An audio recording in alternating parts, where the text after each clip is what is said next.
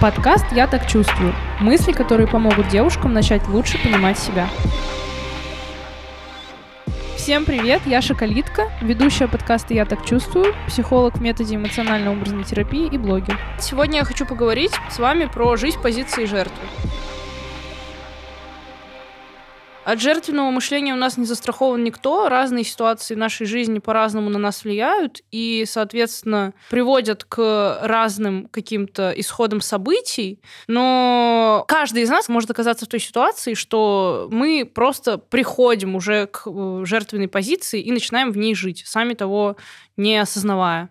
Сегодня я хочу обсудить признаки того, что вы находитесь в позиции жертвы и порассуждать над тем, как это влияет, в принципе, на вашу жизнь и на ваш досуг. Сейчас я быстренько распишу вам признаки того, что вы в жертвенной позиции. Поехали. Первый признак. Первый признак того, что вы живете в позиции жертвы, у вас все вокруг всегда виноваты. Жертва всегда находит источник своих проблем в других людях, в чужих каких-то других ситуациях, в чужих поступках, но никогда не видит в себе ничего плохого, никогда не может даже предположить, что она может являться как раз-таки корнем всех своих проблем.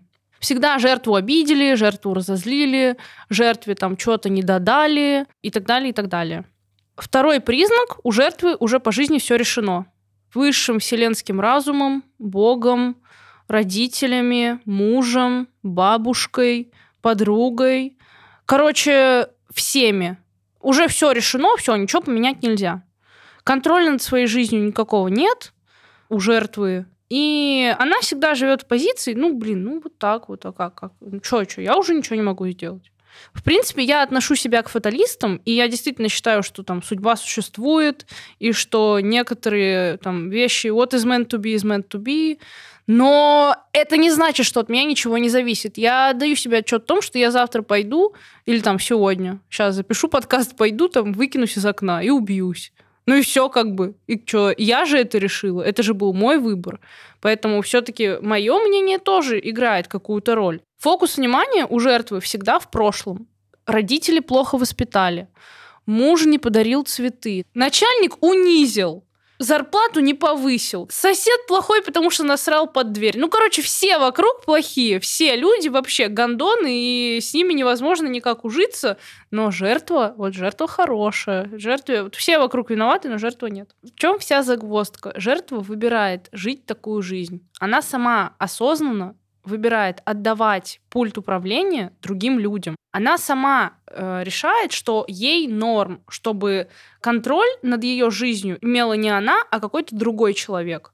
Она выбирает соглашаться на меньшее, она выбирает отдавать рок своей судьбы другим людям. И с мужчинами, кстати, у жертвы выходит точно так же. Женщины, которые живут в позиции жертвы, всегда выбирают себе мужчин, с которыми получится что? Правильно, пострадать. Потому что зачем нам мужчина, ну, с которым мы не можем рядом пострадать? И что это значит? Вот представьте себе, если бы жертве попался мужчина, который, ну, просто песня. Вот он и умный, и красивый, и достойный, и добрый, и состоятельный, и из нормальной семьи, и его не надо спасать, его не надо менять. Он просто хороший челик. Вот что жертве с ним делать? Закатывать в банке? Разве что. Ничего она не может с ним сделать, неинтересно, и страдать с ним нельзя, ничего с ним нельзя сделать. Вот. И функция вот эта в отношениях будет отсутствовать. Она ну, не будет представляться возможным как бы пострадать на тему мужика. Поэтому жертвы никогда в сторону таких даже не посмотрят. И они их назовут скучными, там какими-то душными, занудными и пятое, и двадцатое. И жить в роли жертвы на самом деле это очень удобно, потому что тут нет никакой ответственности, нет контроля за своей жизнью, нет ответственности за действия, которые вы предпринимаете.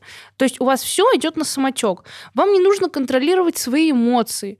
Вам вообще ничего не нужно делать. Вы просто сидите в состоянии типа, ну вот, я такая бедная и несчастная. Плюс ко всему, быть жертвой – это очень прибыльно в том смысле, что жертва всегда получает очень много внимания.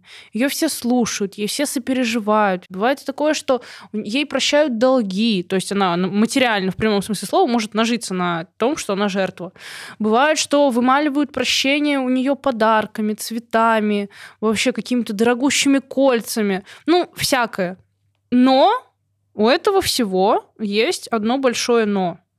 За жизнь в позиции жертвы вам придется платить И цена этому — это ваше собственное счастье.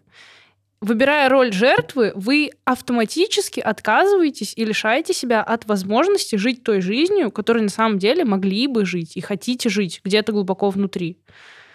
Нести ответственность за принятые вами решения, получать удовольствие от крепких, здоровых отношений, достигать каких-то крутых результатов, крутых вершин. Все это априори невозможно, когда вы живете в позиции жертвы.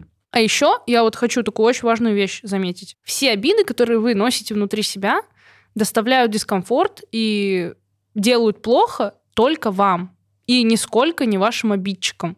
Это как в притче про мудреца и его ученика. Сейчас э, я вам расскажу притчу. Приходит к мудрецу ученик и говорит, типа, мудрец, ты такой мудрый, я хочу так же, как ты, вообще вот ни на кого не обижаться. Научи меня, как это. Мудрец говорит, хорошо, я тебя научу, мой ученик. Он говорит, бери мешок из-под картошки, и каждый раз, когда ты будешь на кого-то обижаться, клади туда одну картошину и носи за собой. Везде. Всегда. И вот так вот каждый раз, каждой новой обидой клади всю новую новую картошину. Ученик такой, да, я все понял. Ну и он начал ходить с этим мешком, туда класть картошины. Обида на маму, обида на папу, обида на брата, обида на друга месяц. У него этот мешок уже переполнился. А картошки, которые снизу, они уже там загнивают, воняют. Просто не дай бог каждому. А он вот это ходит, ходит. У него уже поясница болит от этого мешка. И он приходит к мудрецу и говорит, типа, мудрец, я вот ношу этот мешок уже целый месяц. Что дальше?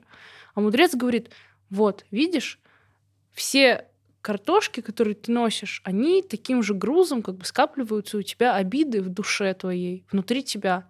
И они все твердеют, загнивают, загнивают. И от твоих обид хуже всего становится только тебе и никому другому. Поэтому, чтобы облегчить свое существование, перестань носить эти обиды, откажись от них. И запомни, что обижаться на кого-то — это всегда твой собственный выбор. Прощай, других людей и отпускай свои обиды, потому что они тебе не нужны.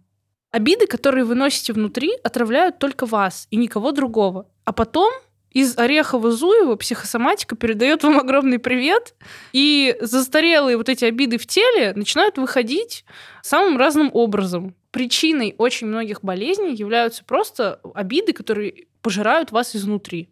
Поэтому отказываемся от обид все вместе дружно. Привносите в свою жизнь осознанность. Анализируйте ситуации, в которые вы попадаете. И вот будьте честны сами с собой и признавайте себе в том, что да, вот в этой ситуации я вступила в позицию жертвы. Я это сделала потому-то, потому-то там. Мне было страшно брать на себя ответственность, потому что я плохо справляюсь с какими-то неудачами, которые происходят в моей жизни. Будьте честны сами с собой. Начинайте анализировать ситуации, в которых вы находитесь. Под конец хочу сказать мою любимую фразу. Хочешь быть счастливым? Будь им.